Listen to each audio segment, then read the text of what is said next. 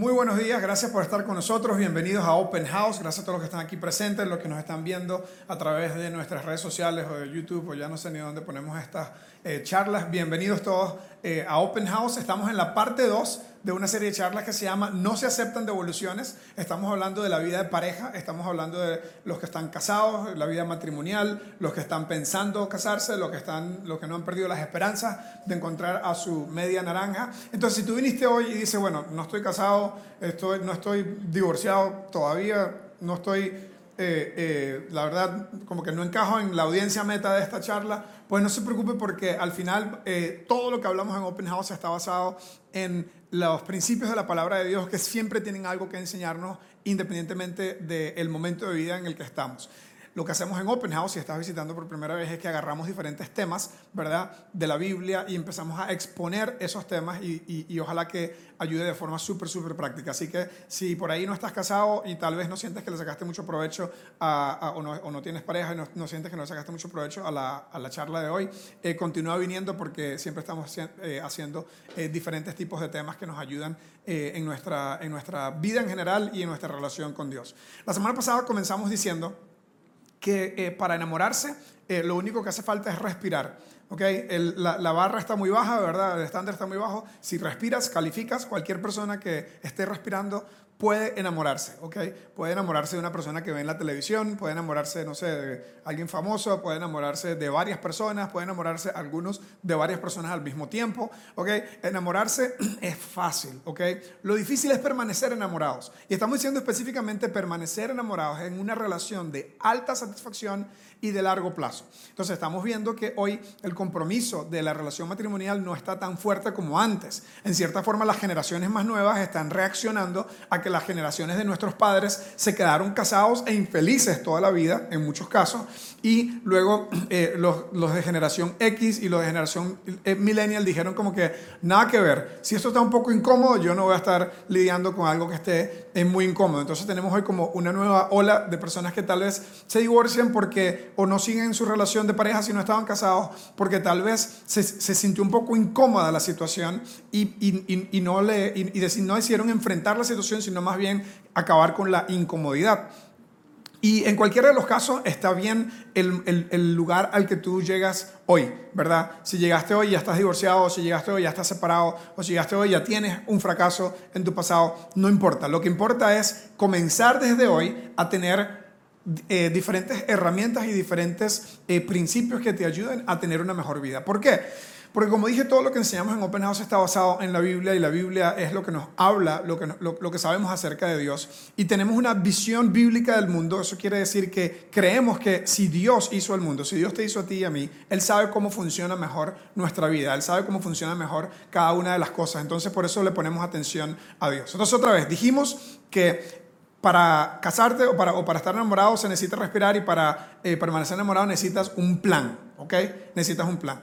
Entonces, de ese plan es el que estamos hablando. La primera sesión, la primera charla, si te la perdiste, eh, hablamos eh, un montón acerca, hablamos un montón acerca de que tienes que tener eh, primero un compromiso individual a ser la persona correcta. Entonces, hablamos un montón acerca del crecimiento personal.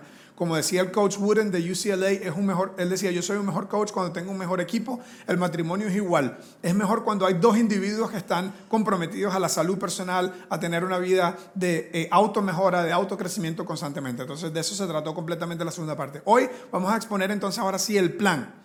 ¿Cuál es ese plan para tener éxito en tus relaciones de pareja? ¿Cuál es ese plan? Otra vez, estés casado o, estés, eh, eh, o no tengas pareja todavía o estás en proceso Tienes que tener un plan, porque la gente que permanece en una relación de alta satisfacción para toda la vida, lo que tienen en común es que no dejan que sea un barco a la deriva, no dejan que sea algo espontáneo, sino que tienen un plan para el éxito. ¿okay?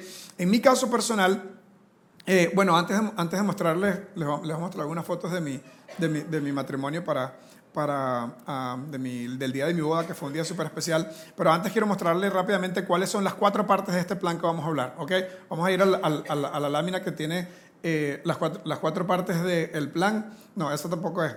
Vamos a, esta, eso, este es el plan, el plan para lograrlo. Entonces, vamos a hablar de cuatro cosas y hoy probablemente no nos va a dar tiempo de hablar de las cuatro, hoy nos va a dar tiempo de hablar de estas dos ¿ok?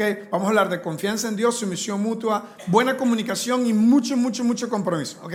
Entonces, estas son las cuatro, las cuatro partes que vamos a estar hablando. Y, otra vez, la razón que necesitas un plan es porque las relaciones de pareja tienen una serie de etapas tienen una, así como el, año eh, tiene diferentes etapas, en algunos países, eh, nosotros no porque vivimos en el trópico, ¿verdad? Pero algunos países tienen eh, las cuatro estaciones, así igual el matrimonio tiene diferentes momentos, diferentes etapas, ¿ok?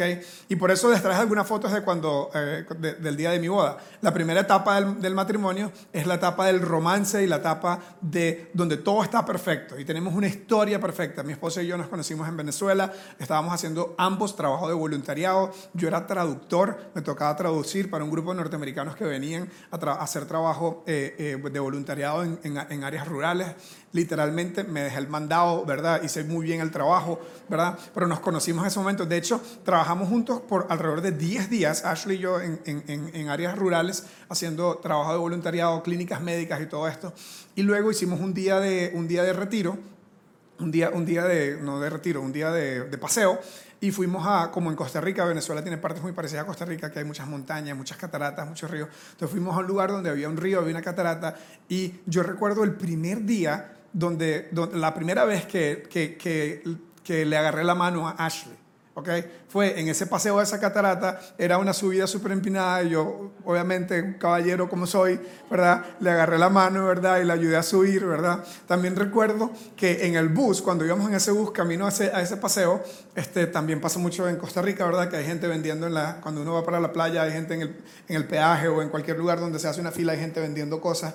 Compramos eh, piña. Aquí venden mango en bolsitas, en Venezuela no sé por qué venden piña en bolsitas. Entonces, entonces compramos piña y estaba fría, la tenían como en un cooler. Entonces, este, eh, y de hecho yo soy alérgico a la piña, pero, pero cuando uno está enamorado hace cualquier clase de estupidez. Entonces yo compré piña, compré piña y le di mi, y le di mi piña a ella, ¿verdad? Entonces hablábamos de eso, qué lindo, ¿verdad? El primer día que me agarró la mano y, el primer, y, cuando nos conocimos me dio, me dio su piña. Bueno, después nos casamos y fue una historia maravillosa. Les conté la semana pasada que eh, eh, yo tengo algo en común con uno de los Backstreet Boys porque, eh, eh, y no son los looks, ¿verdad? No es el aspecto físico, ¿verdad? Pero eh, Brian de los Backstreet Boys se casó en uh, Peachtree Christian Church en Atlanta, ¿verdad? Es una iglesia maravillosa. Les tengo unas fotos del día de mi boda, ahora sí podemos poner eso. Vean, parece Westminster Chapel, ¿verdad? En, en, en, parece la boda, la boda real, ¿verdad? Parece, ¿verdad? Bueno, ahí, aunque ustedes no lo crean, eso no es de Google, esa foto, ahí estoy yo abajo, ¿verdad?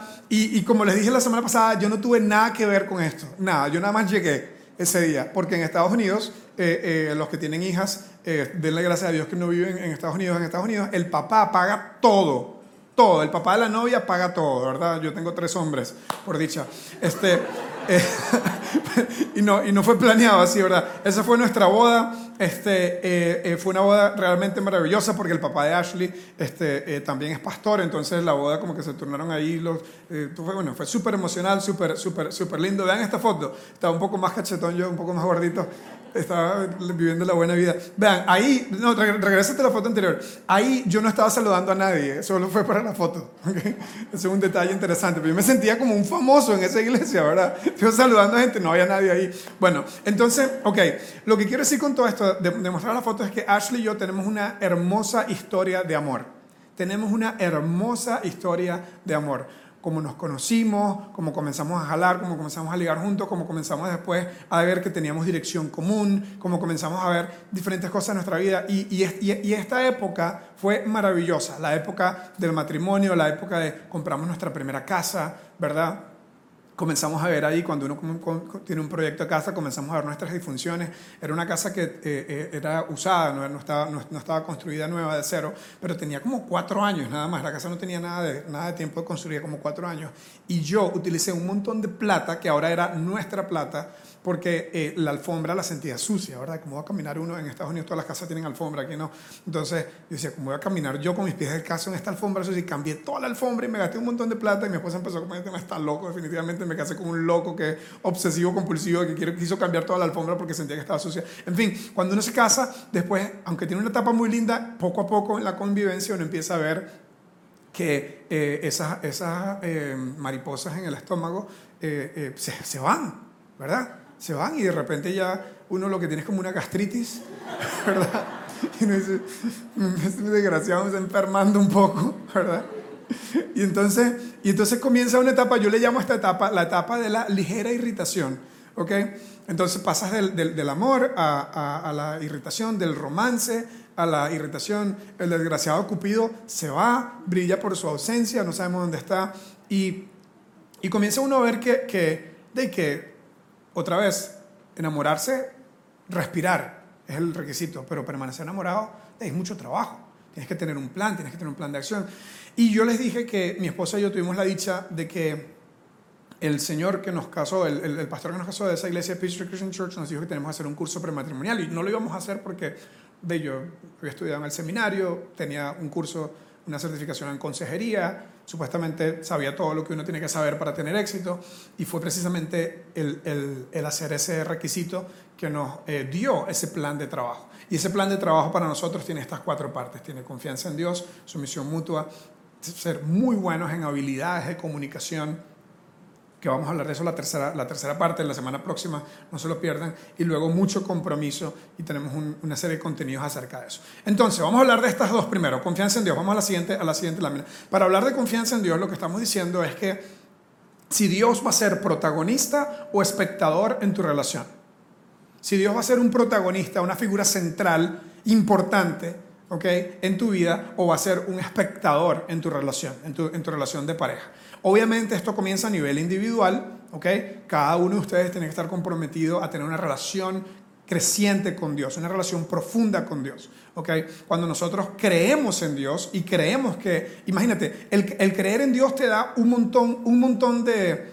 Eh, un montón de beneficios, pero aparte de eso, te da un montón de herramientas que tal vez antes no tenía. Si yo creo que no estoy en este, en este mundo por un accidente, sino que Dios me tiene aquí, si yo creo eso, uno, de ese punto en adelante yo debo decir, bueno, si Dios fue el que me hizo y no soy un accidente de la creación, no soy un accidente de la evolución, de un átomo que convulsionó y explotó y se hizo un Big Bang y después todas estas cosas, o, o las otras teorías que hay. Y, ojo, y yo soy de los que súper abierto en mis creencias, súper, yo creo que la ciencia, la, la ciencia y la fe no se contradicen necesariamente, que todos los avances de la ciencia en cierta forma complementan las cosas que Dios dice, pero de regreso al punto, si yo creo que Dios existe, que Dios me tiene aquí, entonces yo debería tener una actitud hacia Dios de tú sabes más que yo y yo voy a hacer lo que tú dices.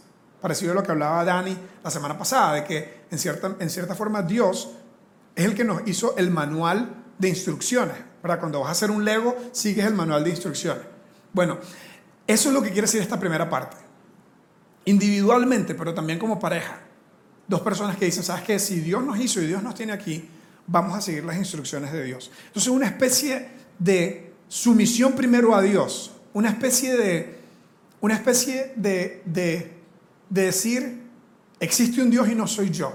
No soy el capitán de mi barco. Ojo, ¿cómo que no soy el capitán de mi barco? Si todo en la vida lo logro, todo lo que he logrado en la vida lo he logrado capitaneando mi barco, ¿verdad?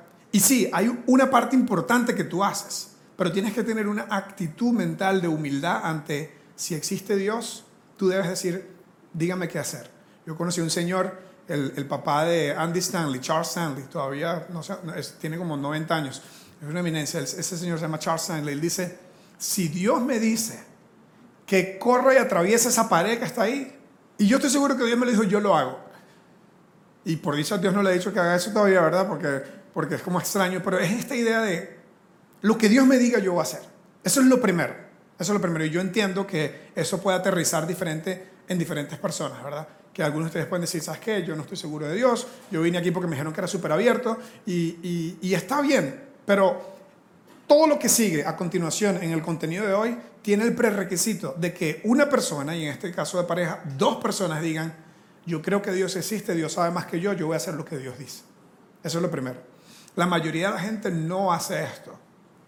Nosotros como latinos, aquí en Costa Rica decimos Diosito primero, vaya con Dios, Dios lo acompañe. Qué bonito, pero eso es cultura. Eso es cultura, eso es tradición. Eso no es verdad. La mayoría de la gente no está viviendo con Diosito primero. La mayoría de la gente no está dejando que Dios lo acompañe. La mayoría de la gente está viviendo su vida como a, como a, a él y a ella le parece. Hay un proverbio que eh, le sigo diciendo a mis hijos que se aprendan de memoria, que creo que es uno de los más importantes. Proverbios 3.5 dice, confía en el Señor con todo tu corazón y no te apoyes en tu propia prudencia. Qué sabio es Dios, literatura de hace 3.000 años, que sabía que tú y yo vamos a tener la tendencia a hacer las cosas como a nosotros nos parece. Y Dios dice, no hagas eso, no hagas las cosas como a ti te parece confía en Dios. Entonces, todo lo que viene a continuación, que es un chorro de cosas, solo funciona en una persona que dice, existe un Dios y no soy yo, existe un Dios y yo voy a hacer lo que Él dice. ¿Ok? Entonces, eso es lo primero. Vamos a la siguiente lámina. Luego tienes que tener un plan y este es nuestro, este es nuestro modelo de trabajo. Tú sabes que para todo yo tengo que tener un modelo de trabajo, tengo que entenderlo racionalmente primero, ¿verdad? Aunque se sigue por fe, mucho de esto es necesario entenderlo. Entonces la persona que, va a tener una, con este contexto eh, eh, eh, primero, la persona que va a tener una relación de éxito es la persona que dice, Dios está en el centro de mi vida y en el centro de mi relación. Y yo, ella y yo, vamos a seguir lo que Dios dice. Eso es lo primero. ¿Ok? Y, eso es lo que les va a garantizar tener una relación saludable. La persona que dice, no, no, no, no. Yo voy a hacer las cosas como a mí me parece, según mi propia prudencia, como a mí me parece, porque yo, por, mi apellido, por mis experiencias, por lo que sea, en cierta forma, tiene a Dios fuera del triángulo, tiene a Dios fuera de esta ecuación. Y no es que Dios no existe, ¿verdad? Dios no existe para esta relación. Entonces Dios es un espectador. Entonces, ¿qué pasa? Que a Dios, y esto lo vamos a hablar hoy y la siguiente semana, a Dios le vamos a dar nuestra fe. Y ojo a esto, Ojo a esto, tienen que seguirme de cerca porque esto puede ser un poco, es, definitivamente es contraintuitivo y puede ser un poco, un poco extraño, ¿ok? A Dios le voy a dar las expectativas que yo tengo de mi pareja, ¿ok? A Dios, no se las voy a dar a mi esposa, no se las voy a dar a mi pareja, se las voy a dar a Dios, ¿ok? Entonces, yo tengo expectativas, todos tenemos expectativas y nuestras expectativas y nuestros deseos están basados en necesidades relacionales. ¿ok? Entonces, por ejemplo, en mi caso, yo crecí en una casa con, con, con, un papá bien autoritario, bien dominante, y todas las mujeres de mi casa, en cierta forma, obedecían y se sometían a esa figura eh, eh, eh, masculina. Y yo tenía, sin saber, inconscientemente, una expectativa de que de, los hombres mandan y las mujeres respetan. Pues vean cómo me equivoqué.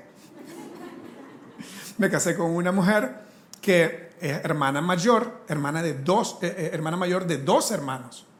Y que al mismo tiempo que yo estaba viendo patrones, patrones eh, en mi casa donde los hombres mandan y los hombres tienen la última palabra, mi esposa estaba en su casa mandando y teniendo la última palabra con sus hermanos.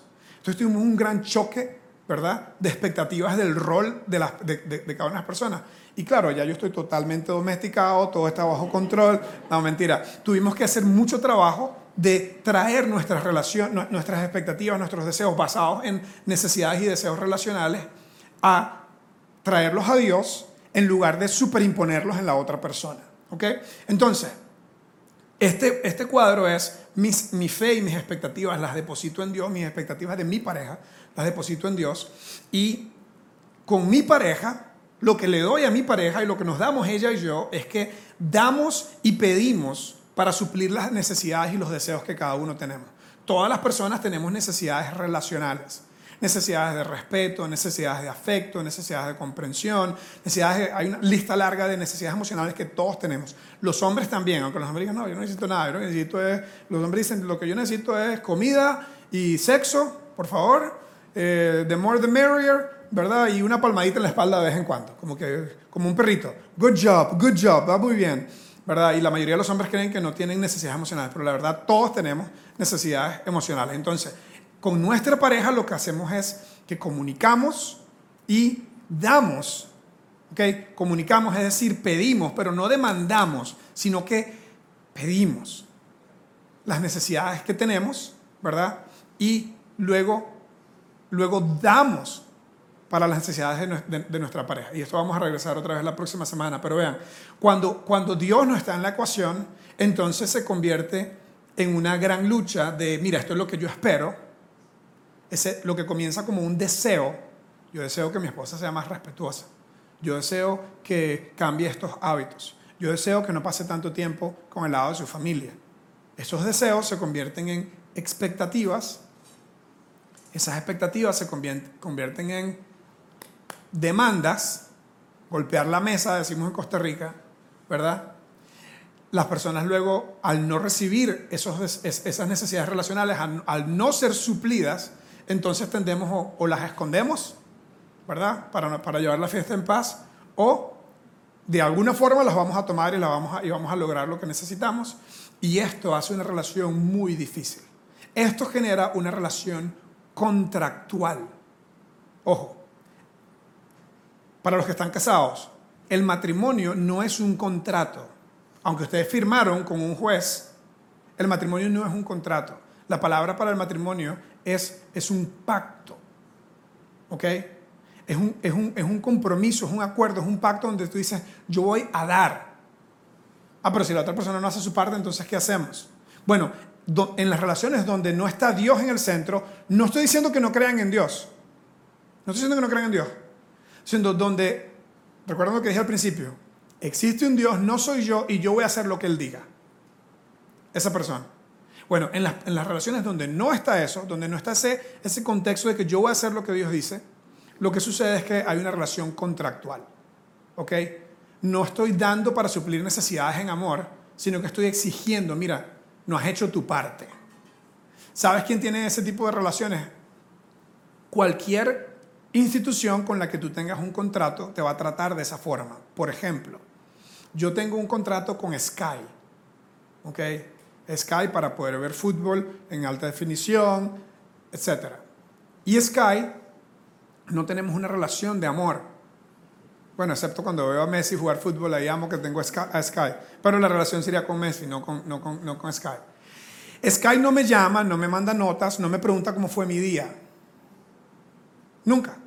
Sin embargo, un par de veces se me perdió, se me perdió mi billetera y tuve que cancelar mi tarjeta de crédito porque lo tengo en pago automático. Entonces, resulta que eh, se me olvidó eh, darle la nueva tarjeta a Sky y se acordaron de mí. Se acordaron de mí en Sky. Más lindos, ¿verdad? Me llamaron y son de México. Señor González, ¿cómo está, señor González? Espero que tenga muy buen día. Están demasiado bien entrenados los más de Sky. ¿Ok? Viera, señor González, lo estamos llamando porque eh, resulta que eh, el, el, pago de su tarjeta no se procesó. Y yo, no manches, cabrón, le dije. Hasta ahí me llega el mexicano. Entonces, lo cierto es que se acordaron de mí para cobrarme. Se acordaron de mí para cobrarme. Bueno, las relaciones de pareja donde no está Dios y donde no le damos nuestra fe, nuestras expectativas a Dios, sino que las demandamos, al principio las pedimos, después las demandamos, se convierte tal cual. Mira, no me has pagado, tú no has hecho tu parte, yo hice mi parte, toca a ti. ¿Verdad? Y, no, y en ese sentido no es nada diferente a una relación contractual, ¿verdad? Donde cuando alguien no hace su parte, pues le, le reclamamos. Entonces, y de esto vamos a hablar mucho más otra vez la próxima semana cuando hablemos de comunicación, ¿ok? Pero hoy, para poder hablar del contexto de esto, tenemos que entender que esto viene de Dios, viene de la Biblia y este concepto nosotros le llamamos sumisión mutua.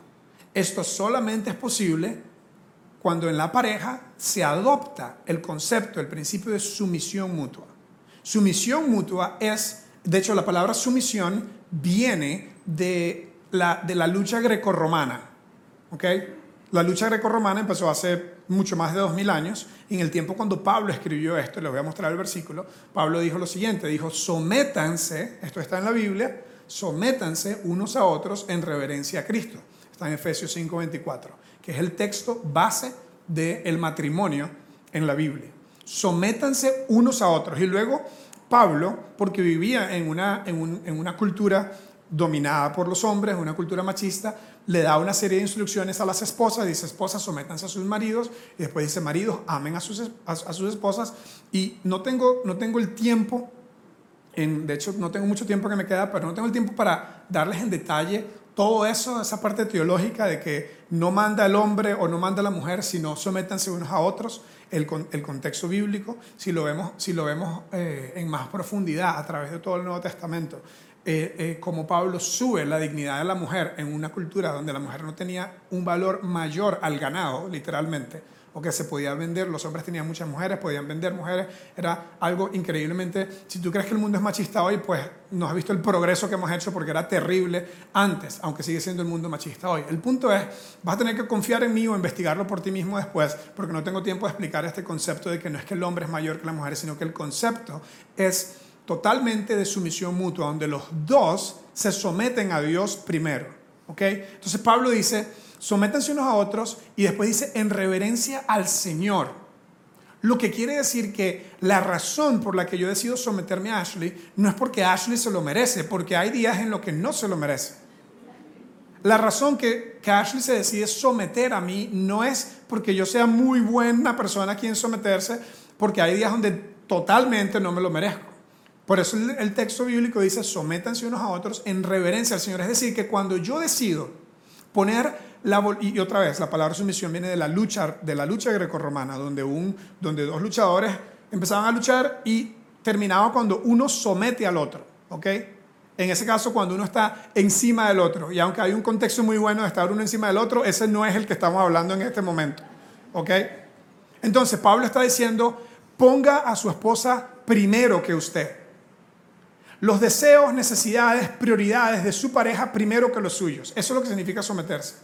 Someterse estoy sin voluntad. Otro cuadro de aquella época era la esclavitud. Era tiempo donde la esclavitud era totalmente legal, era normal. ¿Ok?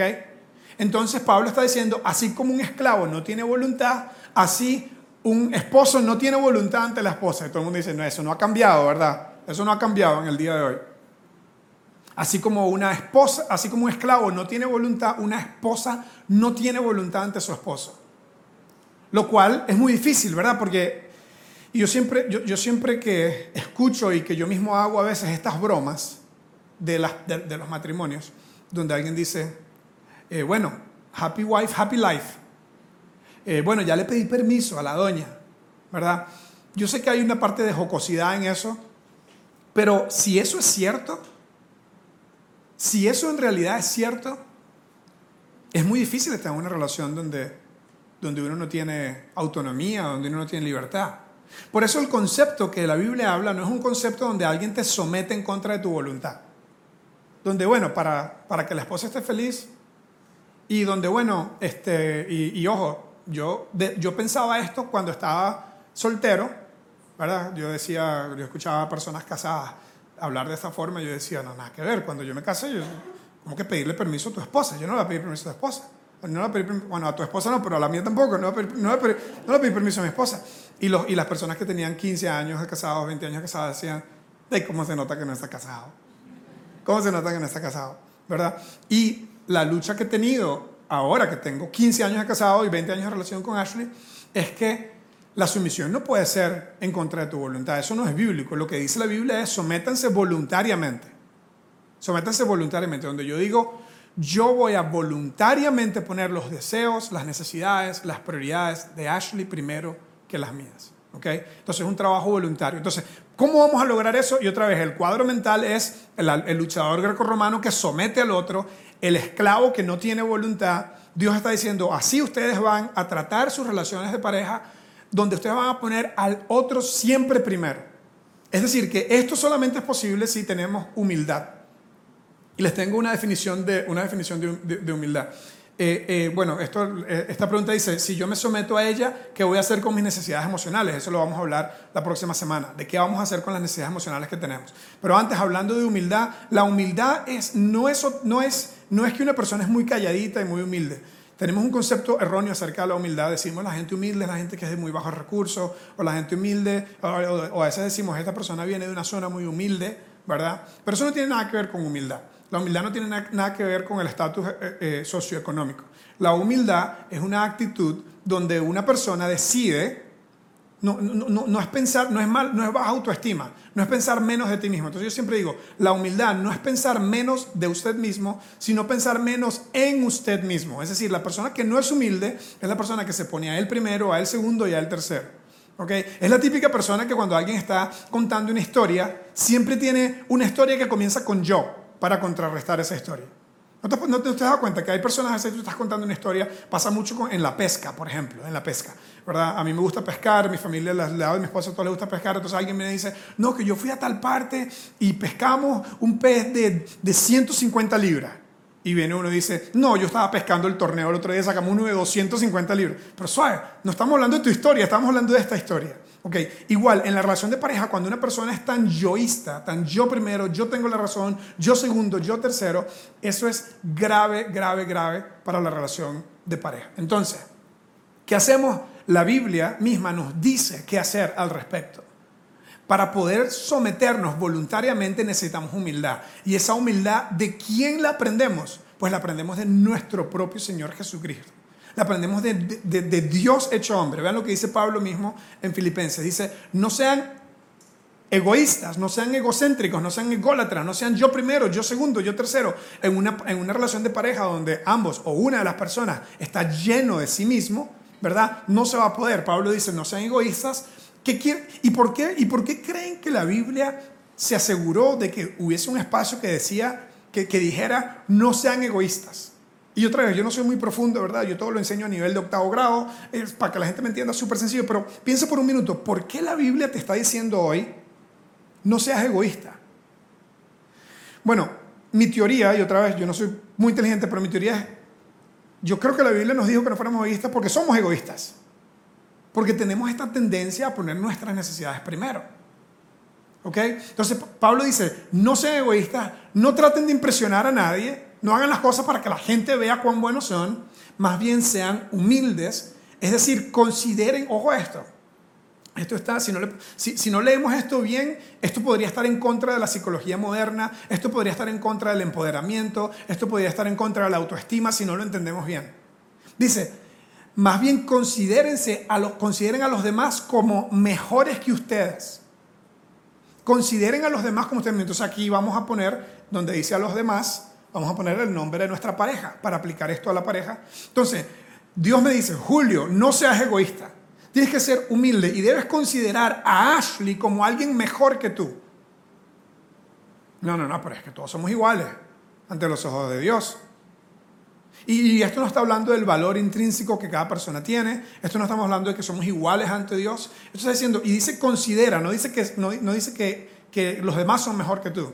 Dice que la persona que tiene una relación con Dios en el centro, saludable, que logra someterse a Dios, someterse a su pareja por reverencia a Dios, esa persona, una de las prácticas que hace es que él ve a su marido o ve a su esposa con ojos de admiración y le adjudica un valor mayor que el que se adjudica a sí mismo. Lo ve como alguien que merece respeto y que merece una posición más alta que el que él o ella tiene. No, pero es que raro, ¿verdad? Entonces, ¿Cómo vamos a hacer eso? No, yo no hago eso. Y yo siempre doy este ejemplo, probablemente me has escuchado aquí en Open House hablar de eso antes. Esto es algo que tú y yo ya hacemos. Aunque pensemos que es raro, ¿cómo voy a darle yo el valor a alguien? ¿Cómo voy a tratar yo a alguien como mejor a mí mismo? O sea, voy a tener mala autoestima. No, no, no. Esto lo hacemos cada vez que vamos a un concierto de alguien que nos encanta. Esto lo hacemos cada vez que vemos a alguien que nosotros admiramos. ¿Quién es alguien que tú admiras? Yo siempre otra vez hablo de Leo Messi. Imagínate que yo tuviese la oportunidad de almorzar con él. ¿Cómo lo trataría? Lo trataría como alguien mejor a mí mismo. ¿Por qué? Porque lo admiro. otro ejemplo es cuando tú vas a una boda. Cuando tú vas a una boda, no estás enojado porque nadie te saludó y nadie te dio una notita de regalo y nadie te, nadie te puso atención a ti. ¿Por qué? Porque no es tu boda, mijo, no es tu boda, mija. El día de la boda se le da atención a la novia. Y ese día tú trataste a la novia como si fuese mejor que tú. Le trajiste un regalo, le tomaste una foto, le dijiste que se veía guapísima. La trataste como si fuese alguien mejor que tú. Bueno, Dios te dice a ti, esposa, que trates a tu marido así todos los días. Dios te dice a ti, esposo, que trates a tu mujer, a tu esposa así todos los días. Que tratemos a la persona con la que convivimos como si fuese mayor, mejor. No es que es mayor, no es que es mejor, pero es que tú la vas a tratar así. Y ese trato humano está totalmente condicionado, tiene un prerequisito, que es la humildad.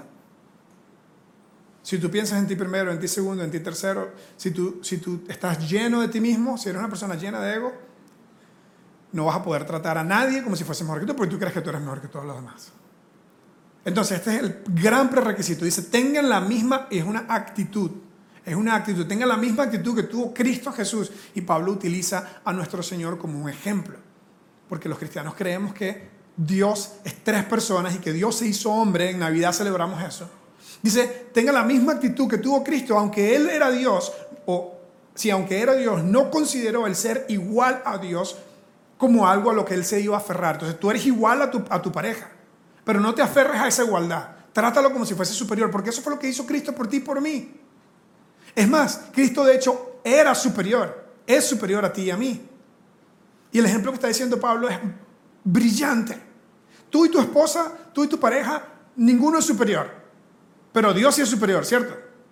Bueno, si Dios, siendo superior, se humilló haciéndose hombre. Mira lo que dice Pablo. En cambio, él renunció a sus privilegios divinos, adoptó la humilde posición de un esclavo, nació en Belén como un ser humano. Cuando apareció en forma de hombre, se humilló a sí mismo y en obediencia a Dios y murió en una cruz donde morían los criminales. O sea, si alguien supo humillarse fue Jesucristo. A ti no nadie te está pidiendo que, te crucifiquen por tu esposa. Tal vez a veces tú sientes que te crucificó, tal vez a veces tú sientes que fue muy duro la, la, reacción, qué sé yo. Pero Dios no te está pidiendo que sufras una crucifixión por tu, por tu pareja. Está diciendo más bien Cristo hizo eso por ti y por mí. Si Él, siendo el más grande de todos, se humilló por ti y por mí, tú y yo, que no somos el más grande de todos, deberíamos poder humillarnos y poner las necesidades, prioridades y, y, y la eh, eh, y metas y sueños de nuestras parejas primero que la de nosotros.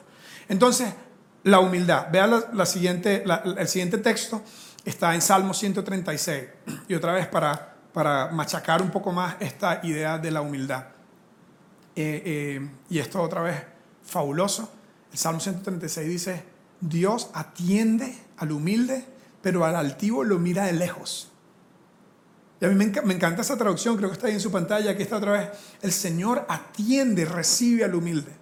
Yo siempre digo, la gente ególatra, la gente llena de sí mismo, no tienen, no tienen remedio. No tienen remedio. No hay forma de ayudar a alguien egoísta. No hay forma porque ni Dios te puede ayudar. O sea, como que cuando uno dice como que Dios te ayude, mijo, o sea, ni Dios te puede ayudar si eres egoísta porque en cierta forma Dios como que se cruza los brazos. Mira, dice, Dios, vamos a regresar al versículo del Salmo 136, ya casi terminamos. Dios atiende al humilde, pero mira lo que dice este texto. Otro texto dice rechaza, pero, pero puse esta traducción, me gustó más esta traducción, dice, al humilde, eh, eh, el Señor atiende al humilde, pero al altivo lo mira de lejos. Y, y, a mí me hace pensar esto como vas en el automercado y veas a una persona que no te cae bien, la viste de lejos y te fuiste para... No quiero saludarlo, no quiero ni verlo. Bueno, eso hace Dios contigo y conmigo si somos egoístas, si somos llenos de nosotros mismos. Ni Dios te puede ayudar. Y sabes qué, la verdad es que todos tenemos la tendencia a que nos interesan nuestros intereses más que los de nuestra pareja. Todos tenemos la tendencia a poner nuestra agenda, nuestras prioridades, nuestras metas, nuestros sueños primero que los de nuestra pareja. Y yo creo que por eso es que está eso en la Biblia. Por eso Pablo dijo, no sean egoístas, porque tenemos la tendencia a ser egoístas. No pongas tus intereses primero que los, que los, de, que los de ella. No pongas primero tus intereses primero que los de ella. Pon los intereses de ella primero que los tuyos, porque creo que tenemos esa, esa eh, tendencia a, a, ponernos a nosotros primero. Entonces, en conclusión, les tengo, como siempre, una conclusión y una tarea para que esto sea práctico esta semana. La conclusión es la sumisión mutua es lo mejor, es lo mejor, es la base del plan de un matrimonio exitoso. La sumisión mutua voluntaria es la base del plan de un matrimonio exitoso. ¿Y, y, por qué? Porque honra a Dios, lo hacemos para Dios. Cuando tú, cuando tú pones las necesidades, los deseos, las metas, las prioridades de tu pareja primero que las tuyas, es como que Dios te ve con una sonrisa. Como que Dios te dice, good job. Es como que Dios te dice, como cuando yo le digo a mi hijo, buen trabajo. Es como que Dios está diciendo, estás haciendo las cosas bien. Así se hace. ¿Ok? Entonces, honra a Dios, honra a tu pareja, ¿ok? Le va a traer honra a tu pareja, estás tratando a tu pareja como, como tratarías a esa persona famosa o como tratarías a la novia el día de la boda. Así tienes que tratar a tu pareja. Luego dice, mejora la comunicación porque yo puedo hablar mejor cuando yo tengo una posición de humildad, cuando no estoy demandando, cuando no estoy exigiendo, puedo hablar y puedo escuchar mejor. Y, y la próxima semana no se lo pierdan porque vamos a hablar de comunicación. Y luego alimenta la amistad que es demasiado importante en la relación e incrementa el romance que está conectado con eso. Entonces, la sumisión mutua es la base de un matrimonio bíblico. es la base de una relación de pareja exitosa. ¿Ok? No es demandar lo que yo necesito, no es exigir lo que yo necesito, es someterme a la otra persona. Entonces, ¿qué hago con lo que yo necesito? De eso vamos a hablar la próxima semana. La tarea es esta. Esta semana, dedíquese a conocer los intereses de su pareja. Entonces, le voy a poner un chorro de preguntas que le pueden tomar fotos, si no lo vamos a poner ahí en, nuestras en nuestras redes sociales. Estas son preguntas que si, ustedes, que, si ustedes no, que si ustedes no responden todas estas preguntas fácilmente, tal vez estás más interesado en tus intereses que en los de tu pareja. ¿Ok? Te las voy a leer rápidamente. Número uno, ¿conoces tú dos de los amigos más cercanos de tu pareja? ¿Qué ropa andaba tu pareja el día que se conocieron? Esta es más, como, más trivial, pero, pero, pero, pero importante también para poner nuestra mente en una idea de los intereses del de, primero. Nombra alguno de los pasatiempos de los hobbies de tu pareja. ¿Qué estresa a tu pareja en este momento, aparte de ti? No, mentira. ¿Qué, qué es, algo que está, qué es algo que está estresando? ¿Qué es algo que está estresando a tu pareja? ¿Cuál es una situación que le está generando estrés? ¿Ok? Debes conocer eso. Siguiente. Tenemos una lámina más. Describa en detalle lo que hizo su pareja hoy y ayer. Si tú puedes decir, mira, el día de Ashley ayer fue, hizo esto, después hizo esto, después hizo esto. Si tú estabas en tus cosas y no, y no sabes qué hizo ella, ¿verdad? Tal vez la charla de hoy es para vos. ¿Cuál es un sueño no realizado y muy preciado de tu pareja? ¿Cuál es algo que él o ella quiere hacer? Un sueño que tiene. Si no sabes qué es eso, tal vez tienes trabajo que hacer. Eh, ¿Cuál es uno de los mayores más grandes de tu pareja, eh, de los eh, temores más, grandes de tu pareja? ¿Y cuál es su forma favorita de pasar una noche de cita? ¿verdad? ¿Cuál es la, ¿Qué le gusta hacer él? ¿Ok? Eh, ¿Cuál es una de sus formas favoritas de relajarse? Nombra una, a una persona que no le cae bien a tu pareja. Ojalá que no seas tú. Así estamos en problema. Okay. ¿Y cuál es el trabajo ideal? Si tu esposa pudiera tener un trabajo ideal, independientemente del trabajo que tenga ahorita, ¿qué diría ella que sería su trabajo ideal y qué problemas médicos le están preocupando a ella? No qué problemas médicos tiene, ¿ok? Porque tal vez sabes que está enferma, la pero si tu esposa se preocupara por algo eh, eh, a nivel médico, ¿qué sería? Todas estas preguntas lo único que buscan es ayudarnos a practicar el poner los intereses de tu pareja primero que los tuyos. Entonces, hoy hemos dicho un montón de cosas que nos obligan a una pregunta. ¿Qué hago yo con mis necesidades? Si no nos estamos tratando bien si no estamos siendo compatibles, si las cosas no están caminando bien, ok, yo voy a hacer todo esto, voy a ser un esclavo, voy a ser como el grecorromano que está abajo, ¿verdad? Y que deja que lo sometan. Voy a hacer todo lo que ella quiera, voy a hacer, me interesa su interés, pero ¿qué hago con lo mío?